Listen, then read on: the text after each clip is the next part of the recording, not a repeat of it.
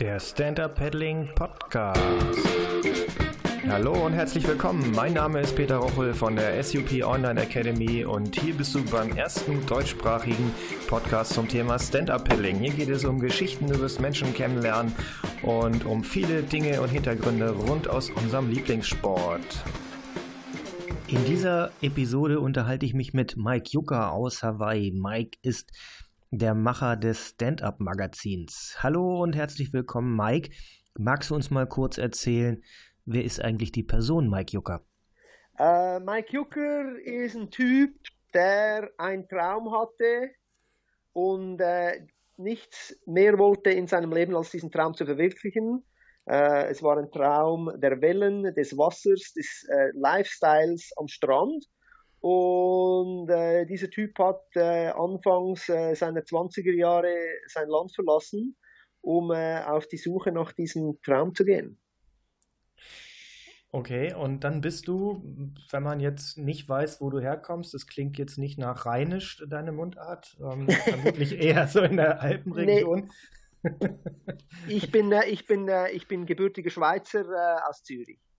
Und dann hast du dich auf den Weg gemacht und bist mal eben nach Hawaii ausgewandert. Wie kann ich mir das vorstellen? Hast du dir ein Ticket gekauft und ab geht's? Nee, das war, äh, damals gab es noch keinen äh, großen europäischen Raum. Das heißt, ich muss also mal, erstmal möglichst weit wegreisen. Mein erstes Reiseziel war ähm, Costa Rica. Und ich wollte einfach reisen gehen, das Surfen erlernen. Und meine, mein Ziel, mein größtes Ziel war einfach so lange wie möglich von der Schweiz wegbleiben. Äh, das war so meine, meine Challenge. Ähm, und ich habe überall, wo ich war, habe ich immer versucht, etwas zu arbeiten und irgendwie nicht durchzuschlagen, ohne dass ich mein äh, Erspartes anbrauchen muss. Und habe dann so eigentlich eine ziellose ähm, Reise um die Welt begonnen wo ich eigentlich nicht äh, mich an einen Reiseplan hielt, sondern ich eigentlich immer dann dahin ging, wo ich gerade Bock hatte. Ähm, diese Reise führte mich äh, von Costa Rica nach Florida, nach Hawaii, äh, wo ich längere Zeit war, äh, dann nach Indonesien, zurück nach Hawaii, auf die Philippinen und wieder zurück nach Hawaii. Ähm, und ich hatte dann da auch das Glück, jemanden äh, kennenzulernen und mich da in meine zukünftige Frau äh, zu verlieben, die denselben Traum hatte wie ich. Und so hat es sich dann über die Jahre ergeben, dass wir uns wieder auf Hawaii getroffen haben und dann eigentlich so entschlossen ein Leben äh, auf äh, Hawaii zusammen anzufangen. Also das war eigentlich alles, war, das war nicht geplant, jetzt spezifisch Hawaii. Dasselbe hätte mir auch in Australien oder Neuseeland oder Südafrika passieren können. Ähm, aber ich war halt einfach so fünf Jahre äh, wieder natürlich zurück in die Schweiz und dann wieder ausgewandert und wieder zurück. Ähm, aber so hat sich das dann, hat sich das dann ergeben letzten Endes. Okay. Coole Geschichte auf jeden Fall. Und ähm, dann kam irgendwann, äh, ich nehme an, du hast dann irgendwann surfen gelernt, wie es dein Plan bei der Abfahrt war. Und Hawaii ist ja jetzt nicht gerade der schlechteste Ort der Welt, um da auch zu surfen. Und dann hast du dich entschieden, da zu bleiben. Ja, ja, wir haben.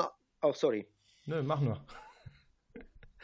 Nee, also wie, wie gesagt, also, äh, ich habe dann, äh, meine Frau und ich haben dann beschlossen äh, zu heiraten und, und um da äh, in äh, ein Leben anzufangen. Und wir gingen dann natürlich äh, ganz normal, wir haben uns eine Arbeit gesucht ne? und, und haben da eigentlich angefangen an, an, an zu arbeiten. Hm? Okay, und wie bist du dann zum Thema Stand-Up-Paddling gekommen und auf die Idee, ein deutschsprachiges Magazin zu diesem Thema herauszubringen? Ähm, ja, vielen Dank für diese Frage. Das hat eigentlich einen, einen interessanten Hintergrund, äh, meiner Meinung nach, weil äh, Nummer eins, ich habe natürlich Stand-Up-Paddling äh, hier äh, von Stunde null an äh, beobachtet. Am Anfang war das so ein Ding von Dave Kalama und Laird Hamilton bei Ho'okipa. Irgend so was, was wieder nur die zwei äh, wieder was Bescheuertes machen da. Ähm, irgendwie hat sich das dann weiterentwickelt. Ne? Die Geschichte kennen wir. Und ich habe damals in meinen äh, Teenagerjahren und jungen 20er Jahren äh, Snowboarden miterlebt in den Anfängen in, der Schweiz. Äh, niemand von uns hat damals daran geglaubt, dass das irgendwie olympisch oder irgendwie ein Breitensport werden könnte. Äh, wir waren da viel zu rebellisch äh, dafür. Und ich habe dann beim Stand-Up-Paddeln habe ich das, habe ich was Ähnliches, äh, ähnliche Tendenzen gesehen. Das war auch so ein bisschen was Neues, Rebellisches hier äh, auf Maui aber äh, definitiv mit dem Potenzial, dass das das werden könnte. Ich habe das dann zum ersten Mal in Europa gesehen in 2009, als ich auf der äh, in Zürich auf dem freestyle.ch war, diesem großen Freestyle-Event. Mhm. Ähm, und da waren schon die ersten SUP-Leute unterwegs und da gab es auch ein kleines Rennen und so. Und dann habe ich gesehen, dass da definitiv daraus werden äh, sollte. Und ich wollte nicht wieder derjenige, der Neinsager sein, wie damals beim Snowboarden, weil ich definitiv einige Kollegen äh, noch aus dieser Zeit habe vom Snowboarden, die, eine, die einen Beruf aus dem machen konnten. Und ich, es gibt nichts Schöneres, als wenn man äh, Beruf aus einer Passion äh, machen kann, aus seiner Leidenschaft. Und ich wollte sowas äh, mit dem Stand-up-Paddeln eigentlich äh, äh, mir ermöglichen wir hatten dann, äh, wir haben angefangen mit meinem Label. Ähm, unter Yucker Hawaii haben wir angefangen, äh, SUPs zu machen dann in 2009, weil ich meinem Geschäftspartner in Deutschland gesagt hat, hör mal, das, wir müssen das unbedingt machen, da jetzt kommt SUP. Und wir hatten dann auch die Möglichkeit, ein paar SUPs in 2009 zu produzieren und die auf der ISPO im Januar 2010 äh, zu präsentieren. Da waren, äh, wir waren die einzigen in der Halle damals mit SUPs und in der Halle 1a gab es, glaube auch einen Jimmy Lewis äh, Stand, ganz klein, aber sonst war da nichts. Wir haben aber auch schnell gemerkt, dass es als kleines äh, Label und als Kleinfirma sehr schwierig ist, gegen die äh, Vertriebsstrukturen von Nash und Starboard, äh, die ja definitiv auch schon vorhanden waren, dagegen anzutreten. Und uns kam dann die Idee, eine, ein Magazin zu machen. Mein Partner meinte, hey, mal lass uns doch ein gratis Printmagazin machen, das man dann in den Shops auflegt. Wir finanzieren das Ganze mit Werbung und äh, bringen, so, äh, bringen uns so in den Stand-up-Sport ein. Und ich, ich reiste dann mit dieser Idee zurück nach Maui, habe dann aber sehr schnell gemerkt, dass ein Printmagazin äh, schlecht zu stemmen ist und habe mich dann ähm, mit WordPress und verschiedenen äh, Blog, äh, Open Source so Plattformen anfangen zu befassen und habe mich dann entschlossen, eine Webseite zu machen.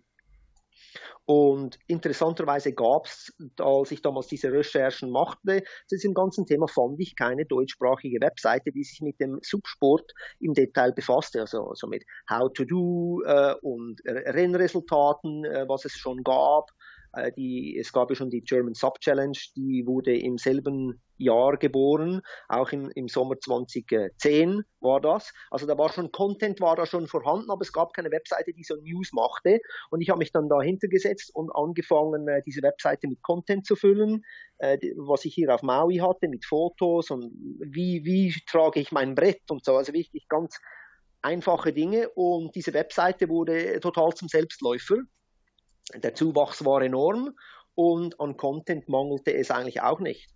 Ja, und, und, so komme ich eigentlich zu dem, so, so komme ich eigentlich zu dem Ganzen, so hat sich das Ganze entwickelt äh, und jetzt ist, sind wir schon knapp sieben Jahre dabei.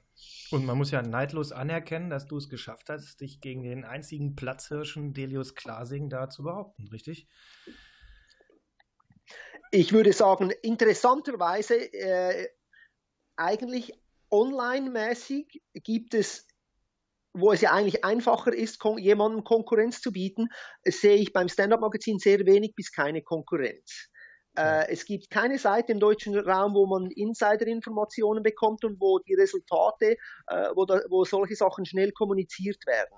Wenn man sich den Printbereich anschaut, was ja eigentlich viel das schwierigere, das, das eigentlich das schwierigere Thema ist, da ist die Konkurrenz eigentlich natürlich mit so einem Verlag schon, äh, das ist schon ernst zu nehmen und, und sehr schwierig. Ähm, ich war immer verliebt in ein Printmagazin. Ich mag Printmagazine, ich sammle gerne Magazine, ich mag Surfers Journals und, und, das, und diese ganzen Magazine. Und mein Traum war es immer eigentlich auch ein bisschen meine Passion für Fotografie und Magazin, das zu verbinden. Und wie, es gab ja auch damals, es gab kein Printmagazin im deutschen Raum. Und nach etlichen Anfragen bei verschiedenen Verlagen, ob man sowas zusammen machen wolle, ähm, meisten E-Mails blieben äh, unbeantwortet, habe ich mich dann dazu entschieden, ich, wenn es keiner macht, dann mache ich es halt selber. Und ich habe mich dahinter gesetzt und mir ein Layout-Programm äh, geholt und mich da rangesetzt und das anfangen, äh, mir ein Magazin zurecht zu schustern. Ja, hat mir unheimlich viel, hat mich viel, hat mir super viel Spaß gemacht, äh, war super viel Arbeit aber äh, es hat funktioniert, zwei Ausgaben pro Jahr. Äh, wir haben jetzt eben die zehnte Ausgabe äh, im Herbst, äh, kann man in den Verkauf. Also es, es hat funktioniert. Und klar, jetzt hat man natürlich, äh, ähm, wenn sieht man andere Großverlage, die machen, die versuchen dasselbe. Ähm, aber ich denke, äh, ich stehe mit meinem Magazin immer noch sehr, sehr gut da. Ja, und in der aktuellen Ausgabe 10 kann man ja auch nachlesen, wie das alles angefangen hat bei dir. Genau. dem genau, Magazin genau, diese ganze Geschichte. eigenen Boards. Mhm. Und, hm. ja, diese ganze Geschichte kann man da, kann man da schön nachlesen ähm, und da mal ein bisschen zurück in die Geschichte blättern und auch ein paar coole alte, alte Fotos, die, die mich definitiv zum Schmunzeln brachten da. Ja, sehr gut. Okay, mal ab vom Magazin hin äh, Richtung Wasser. Du weißt, äh, ich weiß, du warst gerade auf äh, Fidschi zu den ISA World SUP and Paddleboard Championships und hast da mhm. alle Leute gesehen. Es gab ja auch ein bisschen Wirbel im Zusammenhang mit dem deutschen Team und Teilnahme oder nicht. Da will ich jetzt aber gar nicht so tief drauf eingehen. Mich interessiert eher ja. die Location und der Spot Cloudbreak. Äh, Gibt es da noch andere Dinge auf Fidschi, die man unbedingt sehen sollte, die sich lohnen für Ein- und Aufsteiger im Stand-Up-Paddlesport? Oder was sollte man können oder wissen, bevor man so ein Ding wie Cloudbreak ähm, betritt? Also ich denke, bevor man Cloudbreak betritt, muss man, man muss surfen können. Man muss, man muss wissen, was man tut. Ähm, es ist kein Anfängerspot. Es ist auch kein Spot für ähm, Leute, die Angst vor einem Riff haben. Man muss da, man muss da parat sein klar, es gibt Tage, da gibt es Bedingungen, äh, da sind die Wellen vielleicht äh, Knie bis knapp Kopf hoch. Das ist dann natürlich anders, als wenn das Ding äh, drei, vier Mal über Kopf ist. Äh, und ich auch bei, wenn drei, wenn das, wenn die Welle drei, vier Mal über Kopf ist, wie man das so aus diesen einschlägigen Videos kennt, dann gibt, dann ist die Elite der äh, Leute da, äh, die das surfen können und diese Elite ist auch sehr klein. Also das ist ja auch bei so Spots kommt das immer ein bisschen auf die Größe, auf die Größe an. Ich denke aber definitiv ähm, natürlich, je einfacher der Spot ist, desto mehr Leute sind im Wasser und da gibt es auch ein größeres äh, äh, Risiko dann, weil die, oft ist die Gefahr im Wasser ist nicht die Welle oder das Riff, es sind meistens die anderen Leute, äh, die Unfälle äh, verursachen. Zusammenstöße, Bretter äh, fliegen rum und so. Also man muss schon, wenn man da ist, muss man schon parat sein und wissen, äh, was man tut. Keine Frage. Okay, du ähm, bist ja auf Hawaii zu Hause und hast mhm. da sicherlich Zugang zu Spots, die für Deutsche traumhaft sind. Wie ist das so im Vergleich gewesen zu Fidschi? Ist Fidschi eine Reise wert? Ist das gut hinzukommen? Findet man da Vielseitigkeit oder sagst du, nee, wenn, wenn ihr schon so weit ver verreisen wollt, dann kommt lieber nach Hawaii, das ist besser. Äh, schwierig zu sagen. Also, also erstens ist natürlich Fiji ist super weit ne? und das braucht schon ein ordentliches Reisebudget, um da hinzufahren. Und wenn man als äh, Surfer nach Fiji will, äh, dann sollte man fit sein und man sollte, die, man sollte schon einige Wellen auf dieser Welt gesurft haben. Weil auf Fiji gibt es keine Wellen, die eigentlich so Beach Breaks sind, sondern alle Wellen äh, brechen um, ein, um eine, um eine Riffecke herum, äh, sozusagen. Das heißt also, äh, der Surfer, der nach Fiji geht, der hat Erfahrung im Surfen, der dasselbe mit dem Surfer, der nach Hawaii kommt, äh, außer mir vor 16 Jahren. ähm, ähm, die, die fahren dahin äh, und wissen eigentlich schon, äh, was sie erwartet, weil ansonsten äh, kriegt man, äh, wie sagt man auf, äh, auf Deutsch, äh, sonst kriegt man den Arsch versohlt. Ne? Und äh, ich würde sagen, als ich damals als Novize an die North Shore von Oahu kam, ähm, gab es einige Momente, wo ich von der Welle dermaßen auf die Fresse bekam, wo ich definitiv hinterfragen musste, was ich als Schweizer überhaupt zu suchen habe äh, an solchen Spots. Okay. Das heißt also, wenn man, die, wenn man das Geld in die Hand nimmt und dahin fahren will und ein Erfolgserlebnis haben will äh, und die Zeit beschränkt ist auf Ferienzeit, dann sollte man da möglichst fit hinfahren und gute Erfahrung mitbringen im Surfen von Wellen, weil sonst, sonst, ist, sonst wird man enttäuscht. Okay, also definitiv kein Spot für Ein- und Aufsteiger. Ansonsten kann man da schön Urlaub machen, aber zum Surfen nichts für Anfänger. Definitiv. Und, und wunderschön übrigens, also wunderschön zum Urlaub, also äh, Schnorkeln, äh, Scuba-Tauchen und so, ähm, also wirklich äh, äh definitiv wunderschön da, äh, keine Frage. Ähm, aber wahrscheinlich einfach ist einfach weit. Ne? Also von, von, ja. Ich habe mit vielen Leuten gesprochen da unten. Auch äh, das logistische Thema habe ich natürlich angesprochen mit vielen Leuten da unten. Wie habt ihr eure Bretter dahin gebracht? Ähm, Team aus England hat es äh, ganz einfach gemacht. Die haben sich Bretter in Australien gekauft äh, die nach Fiji schippen lassen und dann von Fiji wieder zurück, um sie dort in Australien dann wieder zu verkaufen. Man muss also kreativ bleiben. Das ist, äh, man musste da schon kreativ sein. Ich habe mit, äh, mit den Leuten, äh, mit dem Team aus Slowenien gesprochen. Äh, dort hat man sämtliche äh, Airlines abgeklappert, äh, bis man irgendjemanden fand, der gewillt war, einen 12-6er einzupacken aber man nahm eine 36 Stunden äh, Reise auf sich mit auch Übernachtungen an verschiedenen Flughäfen und so. Also das war schon äh, für viele äh, auch das Team Hawaii zum Beispiel, äh, wo man denkt, die sind ja, man ist ja gleich hier sechs Flugstunden nur, aber äh, diese, die Jungs haben auch ihre Bretter äh, mit Fracht darunter gebracht. Die hatten ja ein volles Team äh, mit, was waren das, sechs oder sieben Leute mit Surfbrettern, zwölf, sechsern, also da kommt einiges an Material zusammen. Und man hat das da schon einige Wochen vorher per Fracht da runter verschiffen lassen. Also da waren also schon ähm, äh, definitiv äh, ein größeres Unternehmen für, für die meisten, die da waren. Und vor allen Dingen immer mit Risiken. Keine Frage. Ne? Ich kenne da so Geschichten von äh, Freunden, die nach Mexiko gereist sind zum Surfen. Die haben dann irgendwie nach drei Tagen nach Ankunft zum ersten Mal die Boards aus dem Boardback geholt und haben dann da 110 mm Bohrungen in ihren Löchern gehabt, wo die Jungs von äh, der Einreisebehörde nach Drogen gesucht haben, nichts gefunden haben und ihn wieder in Boardback geschoben. Okay. Oh, abgefahren. Ich hätte jetzt, ja, das, das, das, das ist abgefahren, ja. Das Mexiko ist und Indonesien kommt das wahrscheinlich noch vor. Das ist äußerst ärgerlich, ja, ja. Ähm, Ne? Ich, ich, man kennt natürlich immer wieder Fälle, wo da, dass die Bretter alle sind am na, als wir da unten ankamen. Ich war mit den Hawaiianern auf demselben Flug. Als die Bretter ankamen am Flughafen, da am Baggage Claim, da waren alle sofort Boardbags öffnen und gucken, ob alles noch intakt war ja. äh, weil einige Jungs haben auch Shortboards mitgenommen, um zu surfen. Die Jungs surfen ja alles auf 7-2er oder noch, äh, noch kürzeren äh, SUPs. Die kann, man, äh, die kann man schon mit auf den Flieger nehmen. Äh, da, wurde da, da waren alle immer sehr nervös. Oder mit den Paddeln. Ne? Diese Paddel sind ja. ja auch sehr, die können ja auch leicht brechen. Ja. Ähm, das ist schon definitiv, und auch der Engländer da hat mir gesagt, äh, man hätte da Probleme mit der einen Airline gehabt. Ne? Und als ich am Freitag vor dem, vor der Eröffnung mit dem sprach, waren also deren Bretter waren noch nicht da.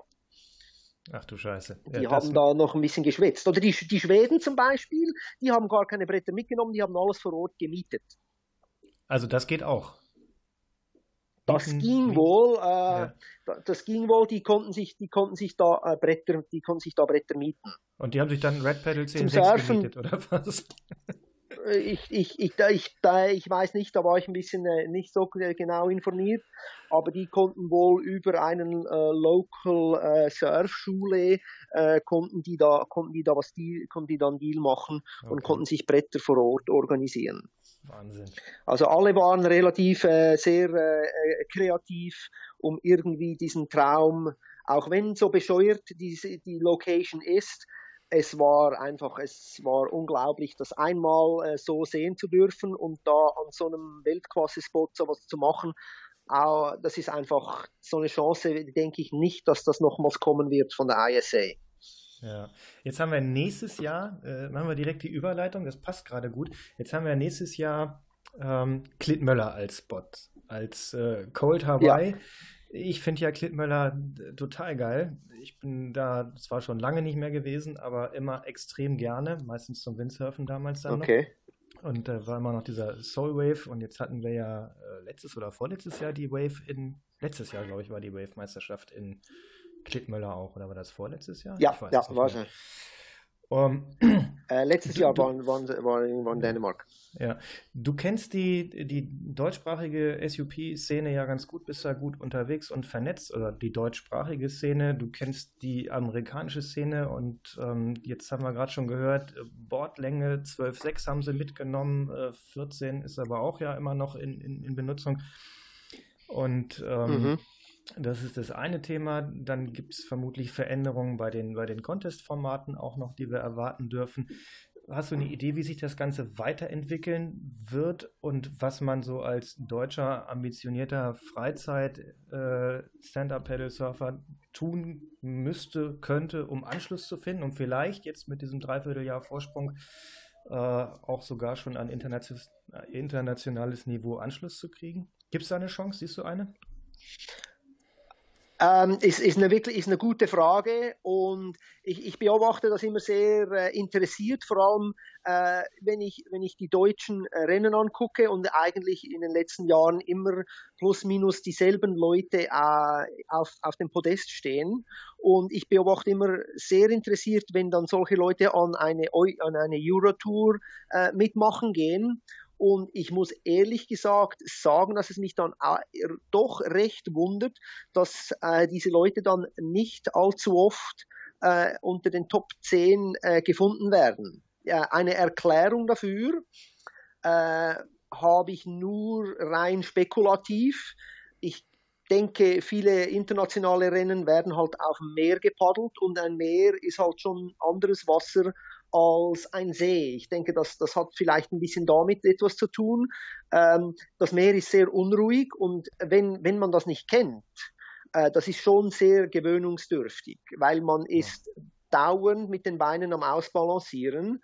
Äh, das könnte das eine sein. Ähm, ich, es, die, viele dieser äh, Weltelite-Paddler, die sind auch praktisch im Wasser aufgewachsen. Also ich meine, wenn man jetzt gerade Conor Baxter zum Beispiel, der ist seit Kleinst seit, seit er gehen kann. Also das ist wie, wie ein Junge, der in einem Skigebiet aufwächst und mit drei zum ersten Mal Ski fährt und das das sein Leben lang macht.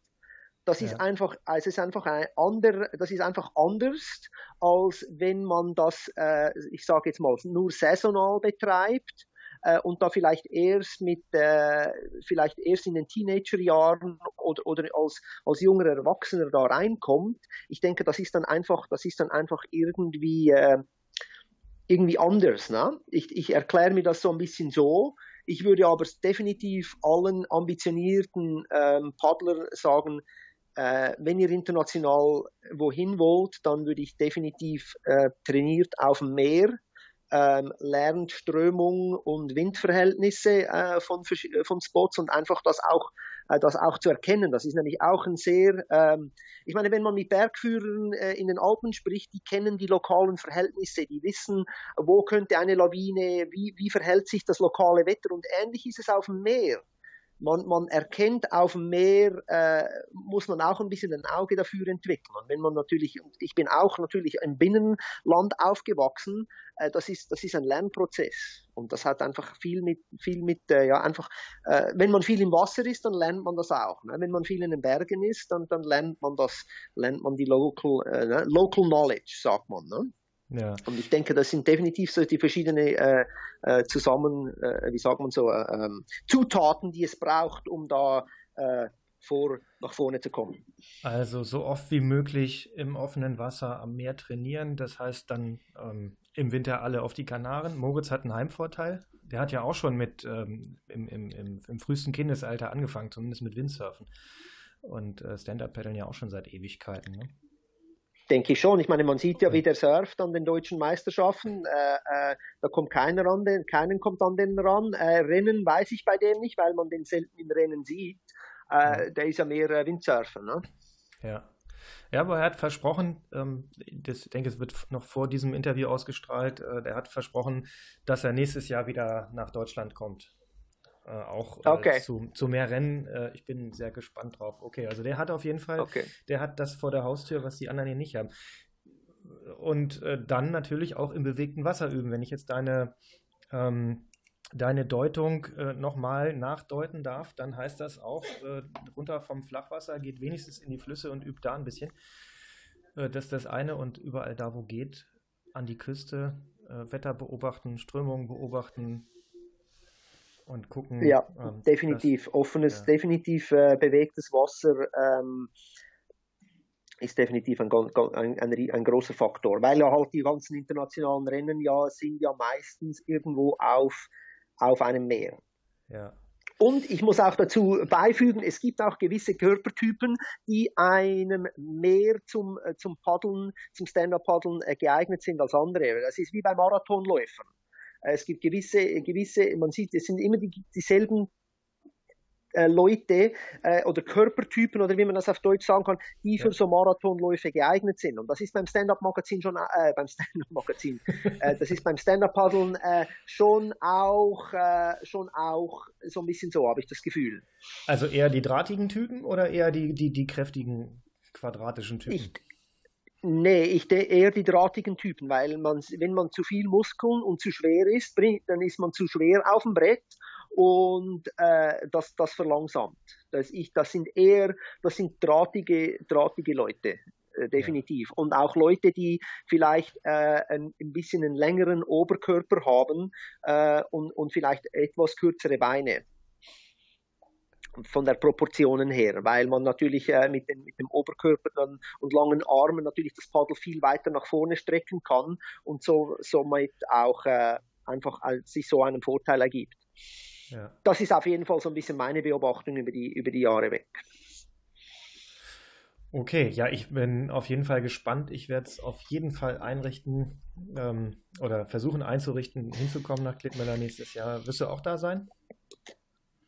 Kann ich noch nicht sagen. Er würde gerne, weil es soll wirklich ein cooler Event werden, weil äh, die große Eröffnung und die, das Long Distance äh, ist ja dann in, in Kopenhagen erst und dann von da aus geht's dann äh, hoch nach Klippmüller für die Technical Race und, und das Surfen. Also ich würde da sehr gerne mit dabei sein, äh, kann aber das jetzt nicht sagen, ja. weil wie gesagt, für mich war Fiji äh, in der Nachbarschaft hier, da konnte ich kurz hinfliegen und nach Dänemark ist ja dann wieder eine größere Reise für mich, was auch mit ja. größeren Ausgaben verbunden ist. Da werde ich jetzt erst viel Magazine verkaufen müssen dieses Jahr. Okay, Stichwort Magazin. Weißt du schon, wann die nächste Ausgabe kommt? Äh, geplant ist äh, definitiv vor Ende des Aprils. Okay, also definitiv nach der Boot. Wirst du denn zur Boot definitiv kommen, zur Welle? Oder weißt du es Ja, nicht ich werde, ich, werde, ich werde auf der Boot sein. Äh, und hier, jawohl, kommt mich alle besuchen. Äh, Halle 1, Stand 1B08. Ähm, äh, gleich bei der Skimboardbahn werden wir äh, zehn Tage mit dem Magazin vor Ort sein äh, berichten, äh, Fotos machen und natürlich äh, äh, viele Magazine an die Leute bringen. Ja, sehr gut. Super. Da sehen wir uns auf ja. jeden Fall auch. Da werde ich auch auf sehr jeden schön. Fall dabei sein. Das heißt also Boot, nächster Termin. Hoffentlich schaffen wir es, diese Episode rauszubringen vor der Boot. Das kriegen wir schon hin. ähm, das wäre gut. zum Thema Hawaii, äh, dich als Local hier zu haben. Wie ist Hawaii als Revier? Hast du noch einen Tipp für, unsere Zuhörer und Abonnenten ähm, zum Thema Touren zum Beispiel auf Hawaii für, für Aufsteiger. Also nicht super schwieriges, eher was. was also Paddeltouren meinst du? Ja, genau, Stand-Up-Paddle-Touren. Gibt es einen Tipp, ähm, was, was man auf jeden Fall machen sollte, was man vielleicht lieber bleiben lässt? Also wenn man wenn man nach, nach, äh, nach Maui kommt, äh, zum Paddeln, dann muss man unbedingt und definitiv einen Maliko-Run machen. Das ist eigentlich die Geburts-, der Geburtsort des, Modell, des Downwinders, wenn nicht der Geburtsort des äh, Stand-Up-Paddle-Rennens überhaupt. Mhm. Ähm, den sollte man machen. Das ist aber auch wieder ähnlich wie bei den Surfern mit Fiji oder äh, North Shore. Ähm, das ist sehr technisch, sehr schwierig. Da gibt's aber jemanden, den kennt man international, der heißt Jeremy Riggs und der bringt Leute äh, diesen Malikoron äh, runter, der zeigt einem Downwinder, äh, den kann man buchen als äh, Downwind-Lehrer ähm, und das müsste man, das ist eigentlich so als, als, als Stand-up, als wenn man angefressener Stand-up-Paddler ist, muss man äh, so einen Malikoron mal gemacht haben, weil das einfach das Allergeilste ist, wenn es da richtig bläst. Äh, das ist definitiv ein Muss, aber ist auch wieder ist nichts für Anfänger, ganz und gar nichts für Anfänger. Ähm, Mauis Westküste ist äh, ein äh, sehr ruhiges Gewässer mit äh, viel Offshore-Winden und oft auch kleinen Wellen. Da gibt es ganz viele Spots für Anfänger, wo man da lernen kann. Es gibt in dem Sinn weniger so Stadt Substationen, wie man das jetzt aus Europa oder Deutschland kennt. Ähm, es ist da alles oft ein bisschen mehr individual angelegt. Das heißt, man muss sich, man kann sich Bretter mieten und dann ist man ein bisschen auf sich selbst gestellt. Es gibt ähm, bei mir in der, äh, bei uns hier in, in der Stadt gibt's äh, gibt's ein paar Surfschulen, die dann auch so ein bisschen SUP-Touren ums Riff rum hier äh, anbieten. Am besten einfach mal der Begriff Maui und SUP äh, bei Google eingeben und äh, dann wird man ganz bestimmt fündig. Und okay. man darf auch immer gerne das Stand-Up-Magazin fragen. Okay, da hätte ich dich jetzt nämlich auch noch gefragt. Ähm, wie nimmt man am besten Kontakt zu dir auf? Also ich werde auf jeden Fall die, die Seite natürlich verlinken und den, den, den Blog, von dem du vorhin gesprochen hast. Mhm. Ähm, zum Magazin. Reicht das schon aus oder gibt es noch eine andere Möglichkeit, mit dir Kontakt aufzunehmen? Man findet das Stand-Up-Magazin mit einer Kontaktseite äh, natürlich unter standupmagazin.com, ist ja klar. Äh, es gibt eine Facebook-Seite und auch via Instagram kann man ja mittlerweile auch äh, E-Mails verschicken oder, oder äh, Betreiber einer Seite kontaktieren. Also das heißt, ich bin hier, das Stand-Up-Magazin ist immer, immer erreichbar über alle Kanäle hier. Ja, sehr gut. Hervorragend. Das kommt mhm. alles mit in die Show Notes. Dann habt ihr da direkt alles mit allen Links äh, zum Nachschauen. So, jetzt haben wir noch was, da haben wir im Vorfeld noch nicht äh, drüber gesprochen. Ich hätte es nur mit reingenommen. Äh, Thema Goodie. Wollen wir mhm. da noch was machen, Mike? Hast du eine Idee? Wollen wir was verlosen? Ähm, kommt auf die Boot. Wir haben, äh, wir haben einiges äh, da, kommt zu uns an den Stand. Wir äh, haben Magazine, wir, wir definitiv werden Magazine da verschenken. Ähm, also kommt, kommt auf die Boot unbedingt. Ähm, da haben wir äh, Goodies, da haben wir, ich habe auch extra ein paar andere Überraschungen noch geplant, so ein bisschen Stand-Up-Magazin-Artikel, die ich da auf der Boot haben werde. Also wenn ihr da seid, äh, da wird es Goodies geben. Oder macht ein Abo. Wir haben nämlich mittlerweile, äh, wir haben äh, drei Magazine bezahlt, zwei. Also das erste Magazin ist gratis bei einem Abo. Okay, auch das werden wir verlinken. Super. Mike, Sehr ich freue mich riesig. Danke, dass du da warst. Äh, hat mir Spaß gemacht und wir sehen uns spätestens auf der Boot. Ja, cool, vielen Dank. Äh, und äh, war mir eine Ehre und ein Vergnügen, dass, äh, dass ich hier äh, äh Rede und Antwort stehen durfte. Vielen Dank. Super. Okay, bis bald. Ciao, ciao. Cool, tschüss. Das war's auch schon wieder für heute. Alle Links zu dieser Show findest du in den Show Notes im Blog. Und wenn es dir gefallen hat und du etwas zurückgeben möchtest, dann schreib mir bitte eine Bewertung und Rezensionen helfen uns richtig weiter. Schreib da gerne rein, was du dir wünschst, welche Gäste du gerne hättest. Und ähm, 5-Sterne-Bewertungen bringen uns tatsächlich auch in der Reichweite und in der Sichtbarkeit nach oben. Alles andere zieht blöderweise nach unten. Vielen lieben Dank und ich hoffe, wir sehen uns mal auf dem Wasser. Bis bald.